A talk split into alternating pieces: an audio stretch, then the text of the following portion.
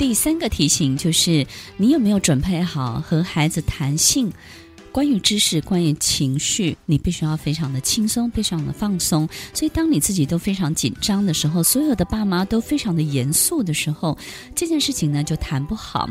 等一下我们会。教大家怎么样去谈论性教育、性知识，但是首先你的心情、你的所有的感受一定要放松，而且要非常的自然。然后同时呢，我们要用正确的语词、诚实的去回答，不要经常用一些替代的名词，或者是俗称，或者是一些隐晦词。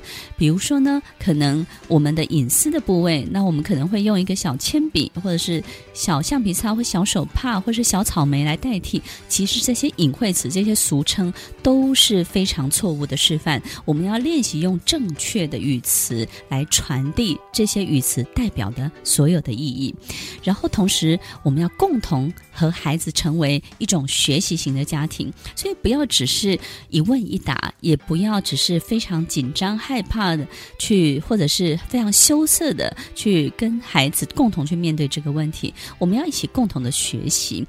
大家一起找资料，一起上图书馆，然后翻阅百科全书、医学的全书，或是介绍的这些相关的这些书籍，共同来阅读，共同来讨论。所以，当我们的第三方出现书籍、书本，然后呢，这些医学相关的这些阅读跟讨论的时候，我们就不会那么尴尬，只是。单独的去面对你的孩子，孩子面对你，那这样呢就会解除这种尴尬的气氛。所以要记得哦，和孩子一起成为学习型的团队，学习型的家庭，一起来找资料，共同的阅读讨论性知识、性教育。关于我们的身体所有一切的探索，具体的简单的方法有：首先，我们可以找一些绘本，现在有非常非常多的绘本呢，都是关于身体的构造，特别是相对要提供给幼儿认识的这些绘本呢，呃。画的呢都非常的真实，但是呢，他们的线条都非常的可爱，所以呢，我们可以透过这些艺术的、科学的这些绘本，然后透过这些绘本本身的图案呢，来教导一步一步的让孩子知道他是怎么生出来的。然后爸妈结婚之后，除了接吻与拥抱，你们是怎么结合的？在妈妈的肚子里成长为宝宝，这些绘本呢都有相当相当多的选择，可以提供给所有的爸妈参考。在书店里头，在网络书店里头都可以去选购这些绘本的书本。那么第二个具体的方法呢，是三到四岁之后的孩子想知道男生跟女生的差异性，他们对于男生女生其实并没有太大兴趣，但是他们很喜欢去知道这里头差别是什么。所以我们在生活当中就可以分享了。比如说走在路上的时候，哎，你有没有发现女生都穿裙子？哎，男生穿裤子。穿裙子的原因是什么？穿裤子的原因是什么？为什么女生要留长发，男生是短头发？女生玩玩洋娃娃，那男生呢会玩车子和积木。但是这些呢，都不要有太硬性的规定，因为可能有女生也喜欢玩车子跟积木的，男生呢也喜欢玩洋娃娃的。其实我们不要有太多这些具体的分别，我们倒是要跟孩子分享。哎，你有没有发现，大部分的女生、大部分的男生、很高比例的女生、很高比例的男生，大致上有这种感觉跟差别，其实就可以了。所以。这几个方法呢，具体的我们都可以在生活当中去分享。那么第三个方法呢，就是从四岁开始，孩子会对性产生一些感觉，那这些感觉呢，就会想要去触碰。所以呢，如果我们喜欢，呃。孩子呢，可以在公众场合尽量不要做到这些事情。我们可以买一个洋娃娃，然后让孩子呢去透过这些触碰。那么，其实在这里头也有一个小小的知识可以教所有的爸妈。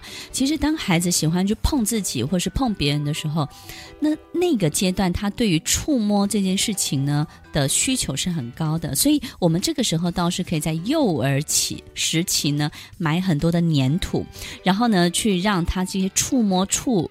动的这些动作呢，可以得到相当大的满足。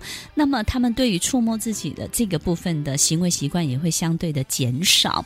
所以要记得，像粘土啦、沙油啦，或者是这些抱枕啊、这些软的这些洋娃娃，或这些所有能够满足他所有一些触碰、触摸、拥抱的。其实让他满足了，他在这个部分的行为比例就会降低很多喽。要记得这一集教所有爸妈的几个重点，教孩孩子分辨什么是隐私，隐私的项目有哪些，我们身体的界限包含了什么，别人不可以听到什么，别人不可以。提到什么，别人不能侵犯我们什么，以及我们不能够说什么来干扰别人，这些人际的界限都要非常非常的清楚。同时呢，我们要准备好和孩子一起成为学习的团队，一起找资料，一起共同来阅读讨论，而不是单独面对面的去。对着孩子很尴尬的去分享这些性教育。听完今天的节目后，大家可以在 YouTube、FB 搜寻 Emily 老师的快乐分多金，就可以找到更多与 Emily 老师相关的讯息。在各大 Podcast 的平台，Apple Podcast、KKBox、Google Podcast、SoundOn、Spotify、Castbox 搜寻 Emily 老师都可以找到节目哦。欢迎大家分享，也期待收到您的留言和提问。Emily 老师的快乐分多金，我们下次见，拜拜。